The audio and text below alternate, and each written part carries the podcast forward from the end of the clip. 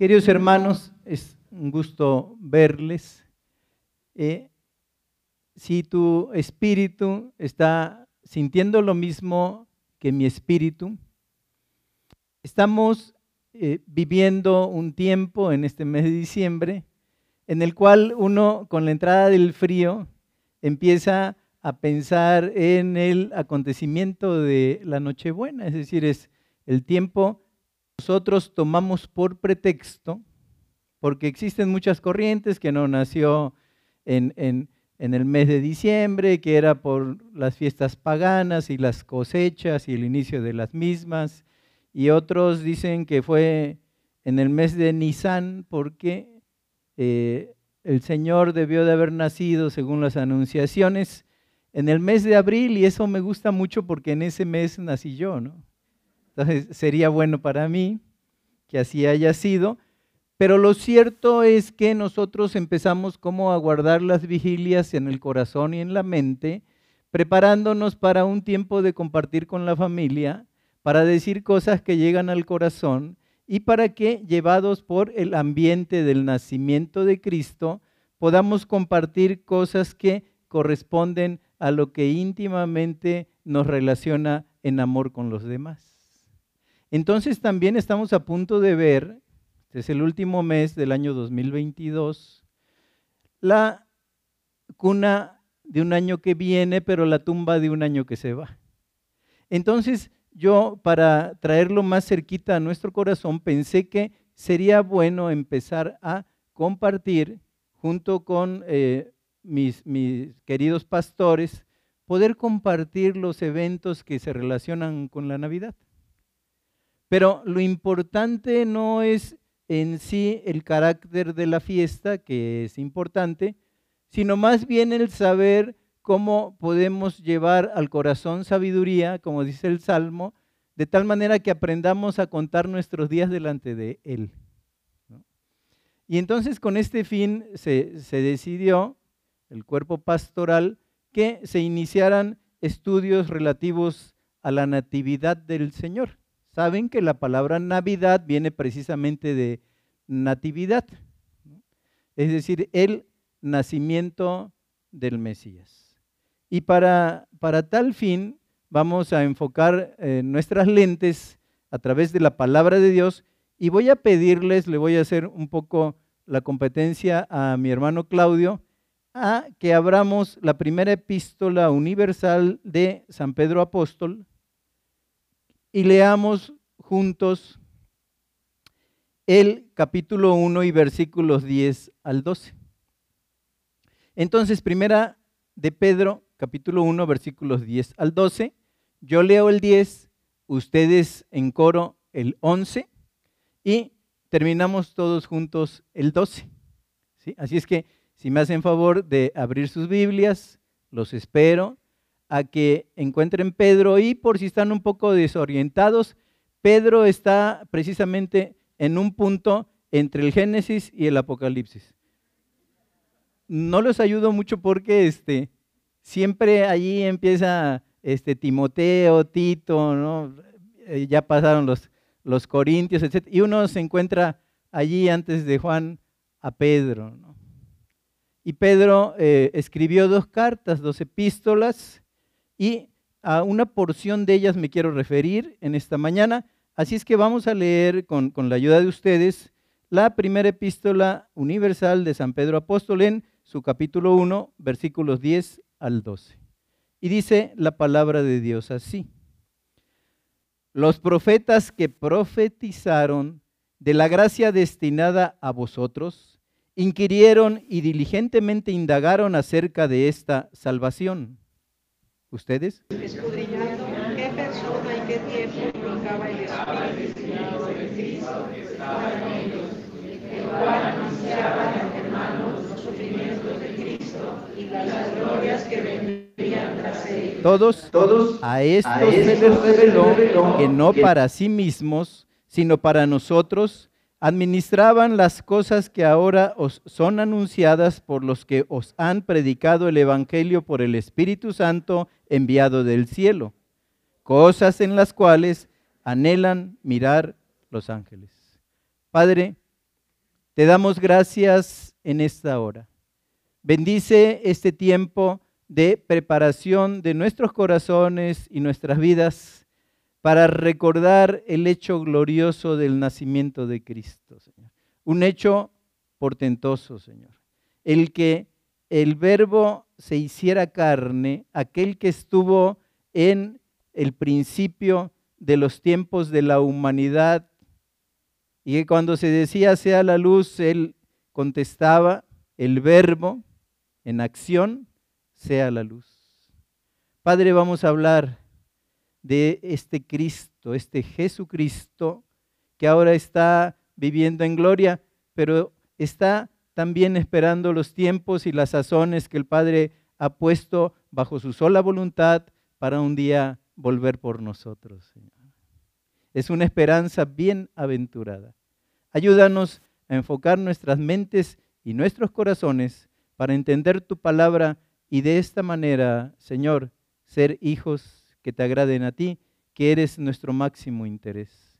Bendecimos tu santo nombre y gracias por tu palabra. Sabemos que no volverá vacía y por ello te agradecemos todo esto, Padre, en el nombre de Jesús. Amén. Bien, se ha titulado a esta enseñanza La esperanza en el Mesías. Esperanza tiene que ver un poco con la palabra esperar. Y nuestra esperanza, dice la Escritura, no avergüenza. Tenemos una firme esperanza porque nuestra esperanza no depende de nuestro comportamiento, de las acciones que realicemos, o no depende de ninguna manera de nuestras obras, sino depende de Él. Entonces la esperanza es firme, porque lo que Él ha dicho respecto a su pronto regreso es cierto. Pero hoy tenemos que poner nuestra mente en el hecho de, como bien lo dijo Ricardo, el adviento. Y adviento viene de la palabra griega que significa advenimiento o venida. Entonces estamos en esa época, si quisiéramos hablar en un tono un tanto y cuanto religioso. Pero en este eh, sentido, yo al estar viendo esta epístola introductoria de la que hablamos, la epístola de Pedro, dice allí el verso 1.10, los profetas que profetizaron de la gracia destinada a vosotros, inquirieron y diligentemente indagaron acerca de esta salvación. Y lo primero que vemos allí en la escritura es que la salvación fue el tema de muchos profetas. Es decir, ellos hablaban de la salvación que un día ese Mesías prometido iba a venir a realizar con poder y gloria sobre la faz de la tierra. Lo que sí no entendían era cómo iba a ser. Ellos no podían entender de bien a bien, no podían comprender plenamente lo que estaban escribiendo. Esto era algo de los profetas, ¿no? Aparentemente, por ejemplo, lo que nos está diciendo la escritura no comprendieron la identidad de la persona que aparecería como el Mesías esperado. No sabían, jamás se imaginaron que fuera a nacer en un pueblo de Belén y tú Belén Efrata, dijo un profeta, pequeña entre las tribus de Judá, de ti saldrá un guiador que apacentará al pueblo.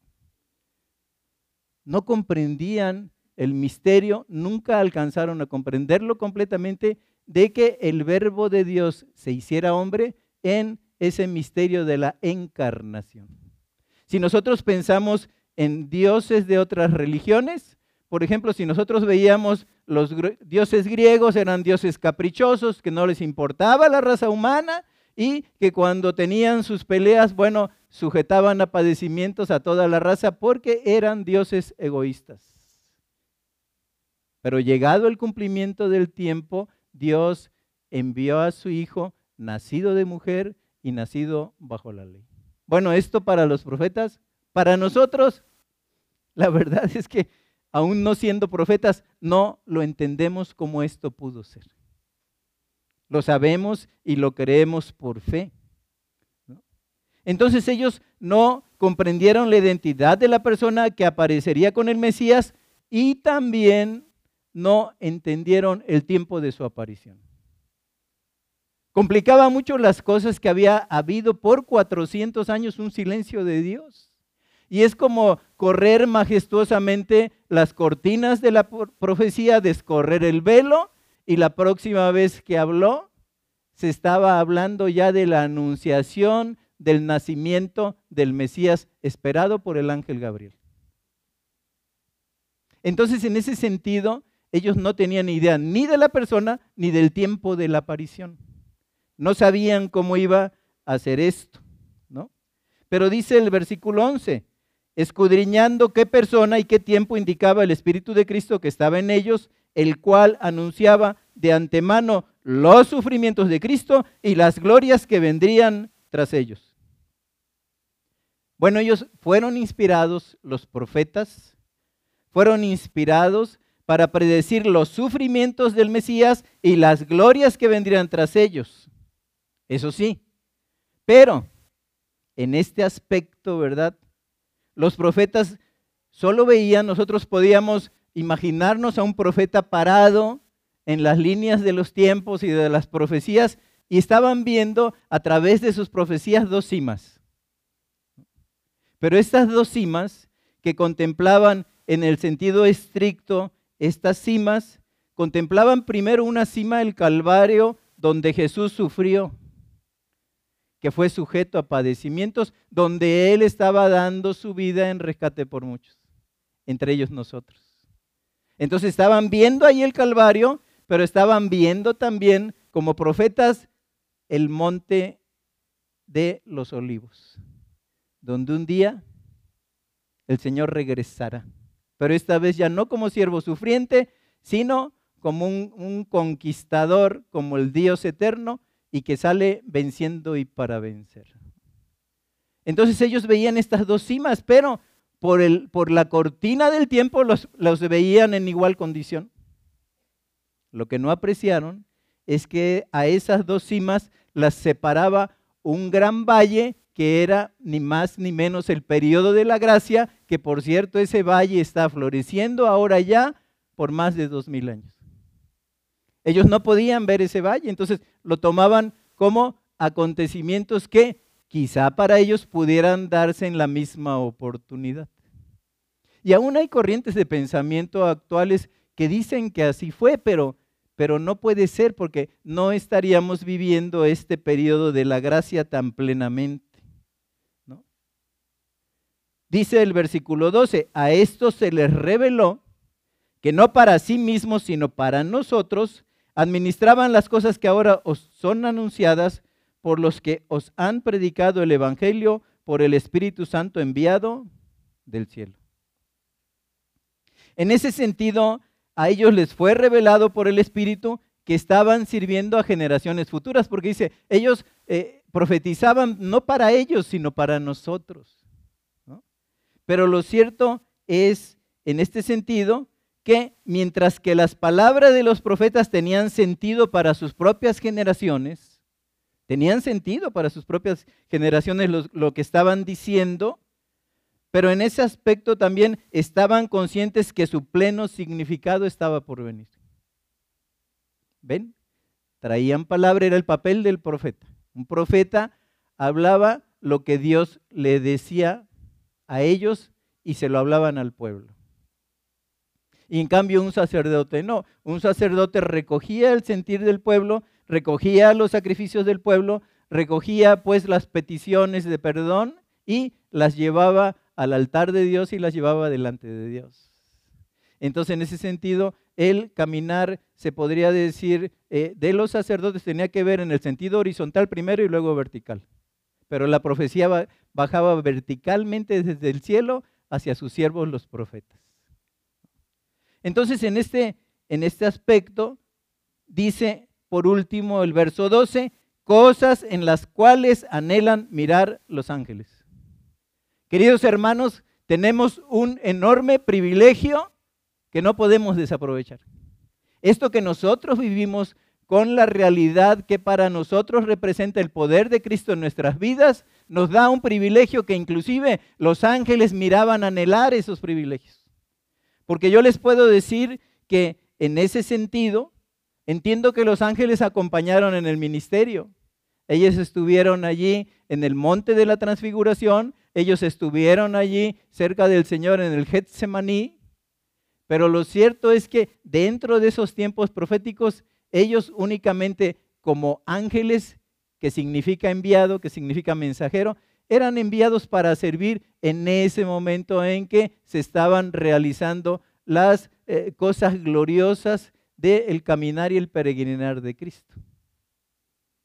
Pero no sabían del plan. ¿Y por qué digo esto? Porque Cristo no vino a interceder en favor de los ángeles. Cristo vino a interceder en favor de la descendencia de Abraham. No es para ellos, para los ángeles, conocer el gozo íntimo y del corazón que acompaña a nuestra salvación. Por eso son cosas en las que anhelaban mirar los ángeles. Miren el privilegio que tenemos. Pero quiero volver a hablar de Israel.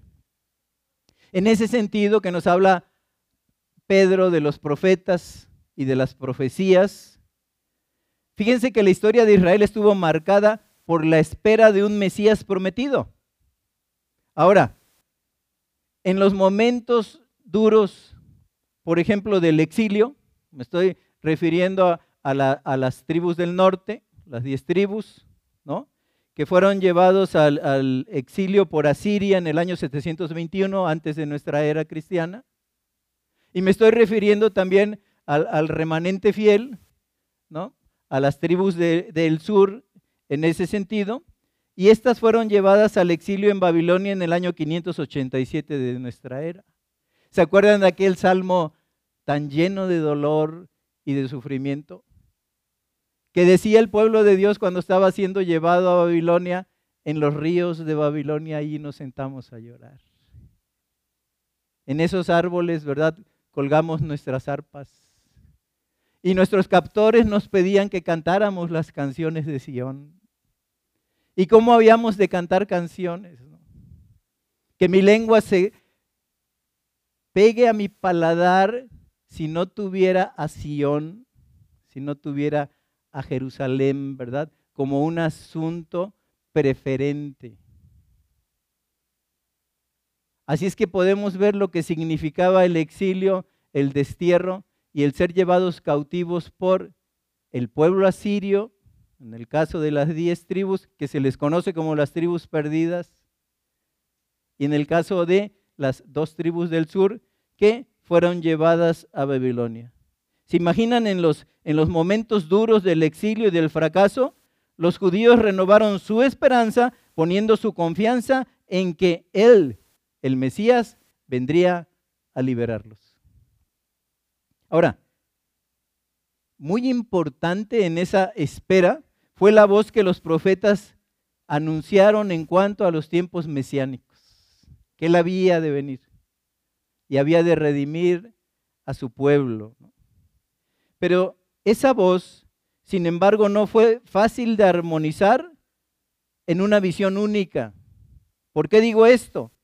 El hecho de no armonizar las profecías del Antiguo Testamento tienen que ver con el oficio mismo del profeta. Es decir, ok, nos estás hablando de, la esperanza de él, la llegada gloriosa de un Mesías, pero yo cómo armonizo eso con esto, porque el oficio de profeta, que nosotros vemos que se instituye a partir allí de, de la época de Samuel, ¿no? bueno, el oficio de profeta que se instituye al último, ¿verdad?, de lo que es la época de los jueces, como nos lo ha dicho nuestro hermano Ovidio.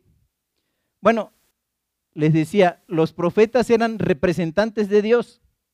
Ahora, ¿cuál era su tarea? Su tarea era hablar de parte de Dios, confrontando al pueblo y a sus líderes con los mandatos y las promesas de Dios. Y muchas veces ellos traían juicio para el pueblo.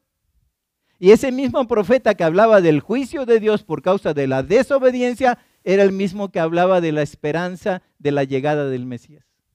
lo, ven porque les era difícil armonizarlo, ¿no?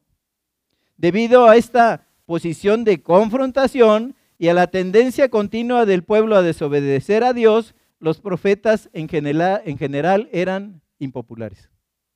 Eran muy impopulares. Pero a pesar de que no escuchaban sus mensajes, proclamaban la verdad con fidelidad y energía. ¿Se acuerdan Jesús mismo hablando allí en el Evangelio según San Lucas capítulo 13, verso 34, haciendo un lamento sobre Jerusalén y diciendo, Jerusalén, Jerusalén, que matas a los profetas y apedreas a los que te son enviados, ¿cuántas veces quise juntar a tus hijos como la gallina a sus polluelos debajo de sus alas? Y no quisiste, y no quisiste. Entonces esos profetas les era difícil de entenderlos, ¿no? Por un lado juicio y por otro lado esperanza. Entonces, entre las visiones de las que hablaban los profetas, Israel siempre prefirió las más gloriosas. Es decir, bueno, esa reprensión, pero esperamos al Mesías. Y podían oír a Joel claramente en aquel tiempo, ¿no? El Señor hará, ¿no? Que, que nuestros, jóvenes tengan sueños, ¿no? nuestras jóvenes tengan visiones. Y eso gustaba de parte de la profecía, no gustaba la amonestación. Entonces podemos ver como trasladado al tiempo de esa, de esa aparición del Mesías sobre la faz de la tierra, de esa aparición de Jesucristo sobre la faz de la tierra, si nosotros pensamos en los saduceos, bueno, ¿quiénes eran los saduceos? No? Eran los aristócratas de la clase gobernante de Israel. Ellos compraban los puestos. Siempre el sumo sacerdote era un saduceo. Entonces sí, ellos decían, sabes, como nosotros manejamos muy políticamente las situaciones que se dan, compramos puestos, sobornaban autoridades para comprar, eh, inclusive eh, se cuenta de, de algunos de ellos que eran reyes y tenían el sumo sacerdocio adquirido por gran suma. Entonces ellos querían un Mesías así. Es decir, bueno, que, que, que sea un aristócrata, ¿no? sea un, príncipe Carlos, no tan viejo como él, ¿no? Que, sea, que sea joven para que tenga fuerzas, pero que tenga esas capacidades políticas para poder conducir a las grandes masas y que se sujeten a nuestro mandato. Eso querían los saduceos. Pero si yo pienso en los fariseos, uno puede eh, ver a un fariseo en su, en su rostro enjuto, su andar erguido, diciendo por las calles, apártate de mí porque soy más santo que tú. Bueno, ¿qué es lo que querían ellos? Querían un gran legislador que impulsara la ley, un Mesías de las sinagogas, porque eh, eh, en este sentido el templo pertenecía a los saduceos, ¿no? Pero las sinagogas, como eran las populares, le pertenecían a los fariseos. Entonces él querían un Mesías, un Cristo en las sinagogas, ¿no? que fuera muy popular y que en este sentido se podría decir, como, como dicen mucho ahora, fuera eh, dentro de los cariños y de la aceptación del pueblo muy populista, un populista. Eso querían los fariseos. Pero tenemos también, por ejemplo, lo que yo diría son los guerrilleros celotes. Bueno, ellos fueron un movimiento político nacionalista de hecho, eran la facción más violenta del judaísmo de su época. Algunos historiadores inclusive consideran a los celotes como el primer grupo terrorista que hizo su aparición en la humanidad. ¿Qué hacían estos celotes? Bueno, mataban gente que era colaboracionista, es decir, judíos que colaboraban con el imperio romano. Ellos venían, los mataban para decirle a sus hermanos, haz patria, mata a un judío colaboracionista. Ese era su accionar. ¿No? Dentro del movimiento celote, una fracción radicalizada, ¿saben cómo se les conocía? Una palabra que usamos hoy, se les conocía como los sicarios. De ahí viene la palabra, de los celotes, ¿no? Los sicarios. Y se caracterizó por su particular violencia, y su sectarismo. ¿Qué querían ellos? Bueno, querían una Judea independiente del imperio mediante la lucha armada, tal y como sucedió en la primera guerra judío-cristiana que se, desarrolla ya en nuestra era entre los años 66 y 73, que culmina porque ellos se hacen de Jerusalén y en un momento dado culmina con una invasión romana, con un buen ejército, y el general Tito, inspirado por el diablo, llega y les toma Jerusalén y les toma el templo y, e incendia eh, las cortinas del templo, ¿no? Y hace destrozos y nos recuerda lo que le dijo Jesús a sus, discípulos al ver el esplendor de la ciudad y del templo. Dicen, ven ustedes todo esto, no quedará piedra sobre piedra que no haya de ser destruida. En el año 70. No dejaron nada. Entonces vienen estos celotes y huyen y se refugian y conquistan una, una fortaleza llamada Masada, ¿no? Y en el año 73, al ver el asedio que tenía el ejército romano sobre ellos, allí en la ciudad de Masada, empiezan a suicidarse colectivamente y cuando entran ya a posicionar el último reducto de los celotes, que era Masada, esa ciudad eh, judía, encontraron que ya no había nadie con vida porque se habían suicidado antes de dejarse caer en manos, ¿verdad?, de lo que ellos consideraban unos perros. Esa es la historia de los que esperaban entonces los, los celotes de un Mesías. Bueno, un guerrero que hiciera que Judea, como les decía, fuera para los judíos un revolucionario. Entonces fíjense cómo cada quien tenía en su corazón una especie de Mesías, ¿no? O como que querían que fuera el Mesías para ellos. Ahora, ¿qué es de los escribas en el antiguo Israel? Bueno, los escribas eran hombres sabios cuyo trabajo era estudiar la ley, transcribirla y escribir comentarios sobre la misma. Sin embargo, los escribas iban más allá de la interpretación de las escrituras y añadieron muchas tradiciones humanas a lo que Dios había dicho. Eran profesionales, se podría decir, en explicar la letra de la ley, pero ignorando el espíritu detrás de la misma ley. Lo ignoraban. Por eso Jesús, refiriéndose a ellos, dice, no crean que he venido a abrogar a la ley y a los profetas le he venido a dar su perfecto cumplimiento, es decir, el sentido espiritual de lo que Dios quiere para el corazón y para la raza humana, en la aplicación de sus mandamientos. No la letra que mata, sino el espíritu que vivifica. Entonces, eh, el Señor en el Sermón del Monte, ¿se acuerdan? Bueno, básicamente nos da los estatutos del reino en Mateo capítulo 5, capítulo 6, capítulo 7, nos da los estatutos del reino, pero básicamente cuando él comenzaba cada parte de esos estatutos lanzaba una arenga contra los escribas. Por eso les decía, oísteis que fue dicho. ¿Quiénes lo los escribas? Pero yo os digo que cualquiera que mira a una mujer para codiciarla, ya adulteró con ella en su corazón. Ese era el sentido espiritual de los mandamientos de Dios. Entonces aquí tenemos que todos querían un Mesías a su manera y a su forma. Un Mesías que diera gusto, ¿no? Respecto a lo que se ejercía en la vida. Entonces le digo, estos escribas esperaban un Mesías que contemporizara, que pudiera amalgamar la ley con las tradiciones. Pero, querido hermano, aquí llegamos al núcleo de la predicación porque quiero lanzarles una pregunta con todo cariño. En este sentido, querida iglesia, decíamos que nos estamos preparando para esa celebración, ese advenimiento. Aunque los que somos de Cristo ya tenemos a Cristo en nuestro corazón, pero siempre podemos aprovechar estas oportunidades para hablar de Él y manifestar que verdaderamente nosotros nos comportamos y desarrollamos como hijos de Dios.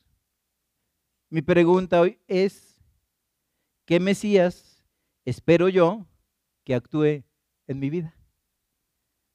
¿Qué Mesías esperas tú que se manifieste en tu camino?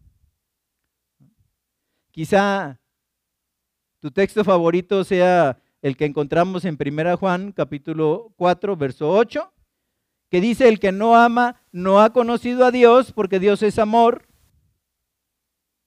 Y tú crees que Dios es que, deja todos sus atributos por amarte. ¿No? Y lo oímos en las gente, no, es que Dios me ama mucho. Dios, no, no, soy la pupila de sus ojos, sacando de contexto la escritura. Me, cuida. No, no, Él me ama.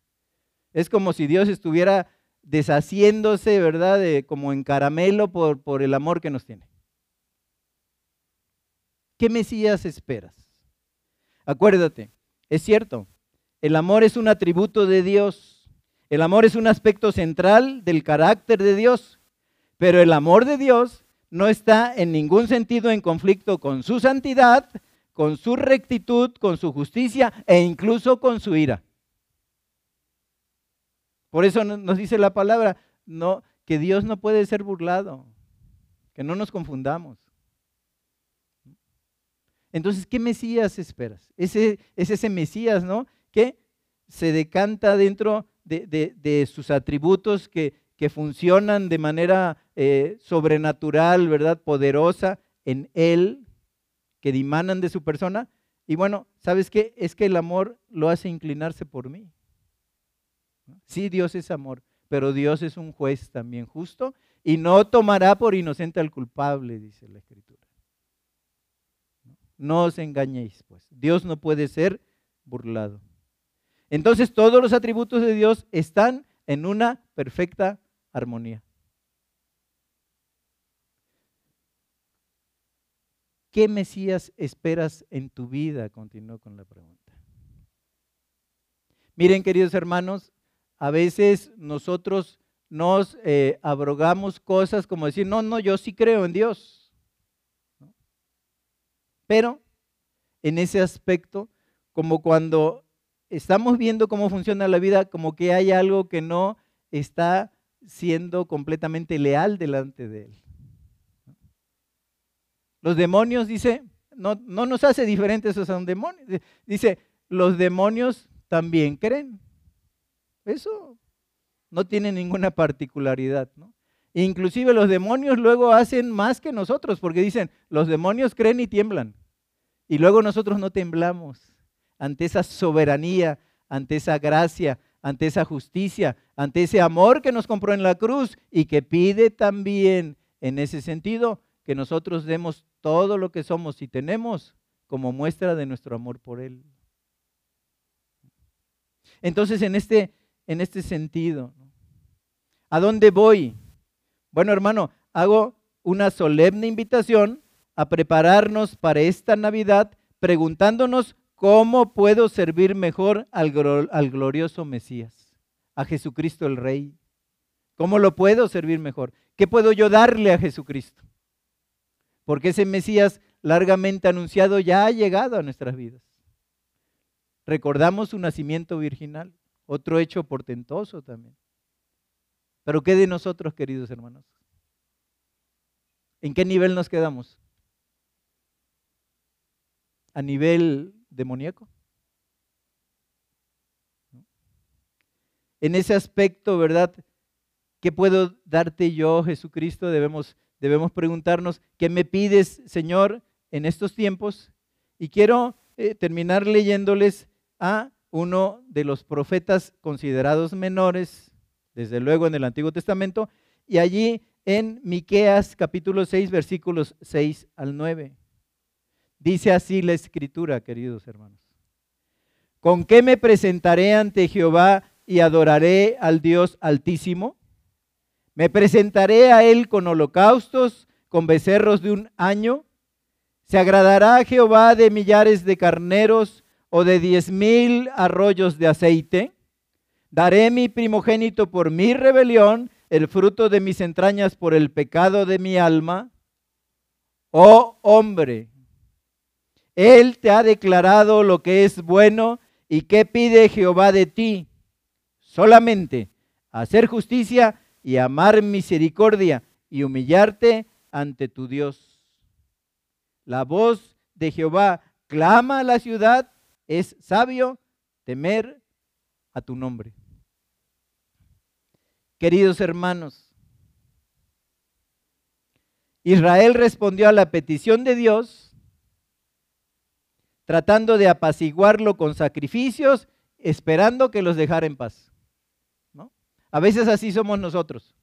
Oye, necesitamos que sirvas al Señor. Necesitamos, ¿verdad? Que te involucres en las cosas del Señor. No, mira, yo voy el domingo y la ofrenda no me falla. Déjenme en paz. Es decir, yo hasta ahí llego. Así lo decía. Bueno, así era Israel. Respondió a la petición de Dios tratando de apaciguarlo con sacrificios, esperando que los dejara en paz. Pero los sacrificios y otros rituales no bastan. Lo que quiere Dios es cambiar nuestras vidas. Quiere que sus hijos sean justos, sean rectos, sean misericordiosos y sean humildes. Dios quiere que seamos sacrificios vivos. Nos lo dijo Ricardo hace rato en la reunión. Romanos 12.1. Así que, hermanos, os ruego por las misericordias de Dios que presentéis vuestros cuerpos en sacrificio vivo, santo y agradable a Dios, que es vuestro culto racional. Queridos hermanos, dice, no se conformen en este siglo, sino comprueben cuál es la buena voluntad de Dios, agradable y perfecta. ¿Lo ven? Dios no, no quiere que te conformes con la reunión nada más. Dios no quiere que te conformes con la ofrenda nada más. Dios no quiere que te conformes con los cánticos nada más. Dios quiere, recordando el Antiguo Testamento, que seamos, ¿verdad?, los, los, bueyes a su servicio que se sacrifican con olor santo y agradable, sin defecto, sin mancha, sin contaminación. Dios nos quiere completamente en nuestros seres para que en este sentido, ¿verdad?, sirvamos como sacrificios vivos delante de Dios. A lo que se nos invitó hace rato. ¿no? En ese sentido, ¿verdad? Dios no quiere solo, queridos hermanos, que realicemos actos religiosos, sino que vivamos correctamente. Porque si no, es esta cena del 24, hermanos, ¿qué, ¿qué, esperamos? Que haya mucha comida, que haya muchos regalos, ¿no? Que disfrutemos del aguinaldo. Dios quiere un cambio en nuestras vidas. Solamente así se justifica, ¿verdad? Ese sentido de buscarle verdaderamente en espíritu y en verdad. Es imposible vivir una vida así de firme, no es de nuestra carne ni es de nuestras obras. Es imposible vivir una vida así de firme sin el poder transformador de Dios en nuestros corazones. Dios nos ha dado buenas obras, para que nosotros las hagamos. Ya las preparó de antemano, hay que caminar en ellas. Y miren los versículos 6 y 7, dice así el profeta, ¿no? ¿Con qué me presentaré y con qué adoraré al Dios Altísimo? Holocaustos, becerros de un año, millares de carneros, diez mil arroyos de aceite. Lo que nos está diciendo es que las personas prueban todas las formas posibles de agradar a Dios sin necesidad de tener que entregarle sus vidas. Nos convertimos en seres religiosos llenos de atavismos y nos parecemos a, los antiguos, Adán y Eva, ¿no? Cosiendo hojas de higuera. El Señor está diciendo, estoy hastiado de esos sacrificios. Dame, dijo también Salomón, dame, hijo mío, de tu corazón. Entonces, en ese aspecto, ¿verdad? Él nos deja claro su deseo. Y dice allí, para ir terminando, Él te ha declarado lo que es bueno y qué pide Jehová de ti, solamente hacer justicia y amar misericordia y humillarte delante de tu Dios. ¿Qué le parece? ¿Qué le parece en esta época? Celebrando el adviento, aprovechando la oportunidad ¿Qué le parece si nos esforzamos para complacer a Dios? Hermanos, dice la escritura que tenemos que examinarnos constantemente para ver si estamos en la fe. Una fe que hable. No, que se quede a nivel pensamiento, sino que trascienda nuestra vida para que los que nos miran en nuestras obras glorifiquen a Dios por lo que estamos haciendo, ¿no? Al mirar las buenas obras que Él nos ha dado. Examinemos estas áreas con regularidad. ¿Soy justo en mi trato con la gente? ¿Soy justo en mi trato con la gente?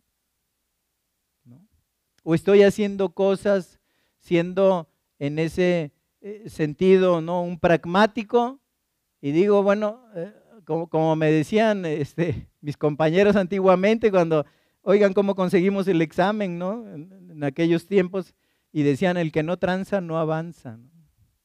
Queridos hermanos, ¿qué estamos haciendo con nuestra vida? ¿Estamos verdaderamente utilizándola en el nombre del Señor para servir a la gente o nos estamos sirviendo de la gente?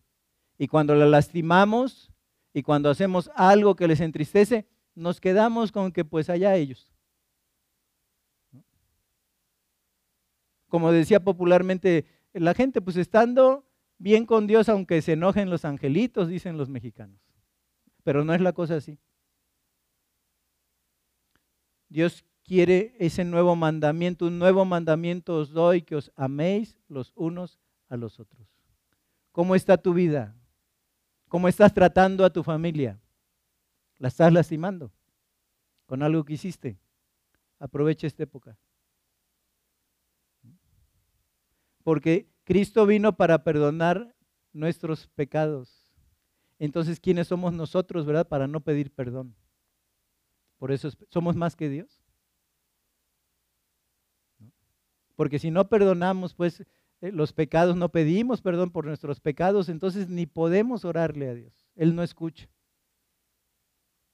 Hay que reconciliarse, es época de reconciliarse, tiempo de reconciliarse, tiempo de buscar a la familia, ¿no? a, los, a los amigos, puede ser la esposa, puede ser los hijos, y si algo, pueden ser los padres, andamos haciendo mal, es tiempo de ponernos a cuentas y pedir perdón, porque eso quiere Dios. Nunca nos parecemos más a Dios como cuando buscamos perdonar y buscamos el perdón también. Porque Él nos perdonó y dio a su Hijo para ganar ese perdón para nosotros en la cruz del Calvario. ¿Soy justo en mi trato con la gente? ¿Muestro misericordia con aquellos que me hacen daño? O soy vengativo.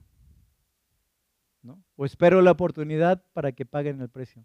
Que Dios hiciera así, hermanos. Que cada cosa que le hacemos, ah, ok, te la voy guardando. Muestro misericordia con aquellos que me hacen daño. Y queridos hermanos, estoy aprendiendo a ser humilde en una sociedad que ama el liderazgo, ama el recurso, ama el estatus. Para los hijos de Dios. Marcos 10:45, porque el Hijo del Hombre no vino para ser servido, sino para servir y dar su vida en rescate por muchos. ¿Estamos sirviendo en humildad a la gente? ¿O nos estamos sirviendo de la gente, queridos hermanos? De lo cual estamos cansados como país, de que se sirvan de nosotros pero hacemos nosotros en nuestro pequeño mundo, en nuestra pequeña esfera de vida lo mismo. ¿Nos estamos sirviendo de la gente para nuestro propio beneficio? Queridos hermanos, solo los que obedecen a Dios porque quieran complacerlo, viven en una relación adecuada con Él. Es por nuestro bien vivir en una relación adecuada con Él. En esto radica la esperanza, ¿verdad? En esto radica el tema de este día, la esperanza en el Mesías. La esperanza en el Mesías en esto radica. Una esperanza profunda y verdadera que tenemos del Mesías para hacer lo que Él nos dice. Oh hombre, Él te ha declarado lo que es bueno y qué pide Jehová de ti, solamente hacer justicia y amar misericordia y humillarte ante tu Dios. Que esta sea la época y que este sea el tiempo. Padre, Te damos gracias por este inicio, Señor, de, de estos estudios, de tu advenimiento, de tu nacimiento virginal, Señor, y de tu presencia haciéndote hombre para que te identificaras plenamente con nuestro dolor y de esta manera pudieras llevar y has podido llevar muchos hijos a la eternidad. Bendito seas, el Mesías prometido que se ha hecho presente en nuestras vidas. Y si hay aquí alguien, Señor, que todavía no te tiene en tu corazón, bien, que esto escuchado sirva de reconciliación, que te busque, que te pida perdón, Señor. Y si así lo hace, que entres a morar en el corazón de aquellos que todavía no te reconocen. Para que tomamos de tu mano en realidad tengamos una feliz Navidad, Señor. Padre, bendice a tu pueblo. Que tu palabra quede con letras de fuego anclada en nuestro corazón, pero también que salga de allí para ser puesta en práctica, Señor. Tú nos has dado el ministerio de la reconciliación. Que seamos reconciliadores de los hombres para con Dios, Señor. Pero también que nosotros nos reconciliemos con nuestros hermanos y vivamos un tiempo de refrigerio durante este trayecto de la vida y lo que viene cerca, Padre, que tomados de tu mano veamos buenos y largos tiempos para agradarte y hacer tu voluntad y para servirte a ti y no servirnos a nosotros, te lo pedimos en el nombre de Jesús. Amén. Buenas tardes.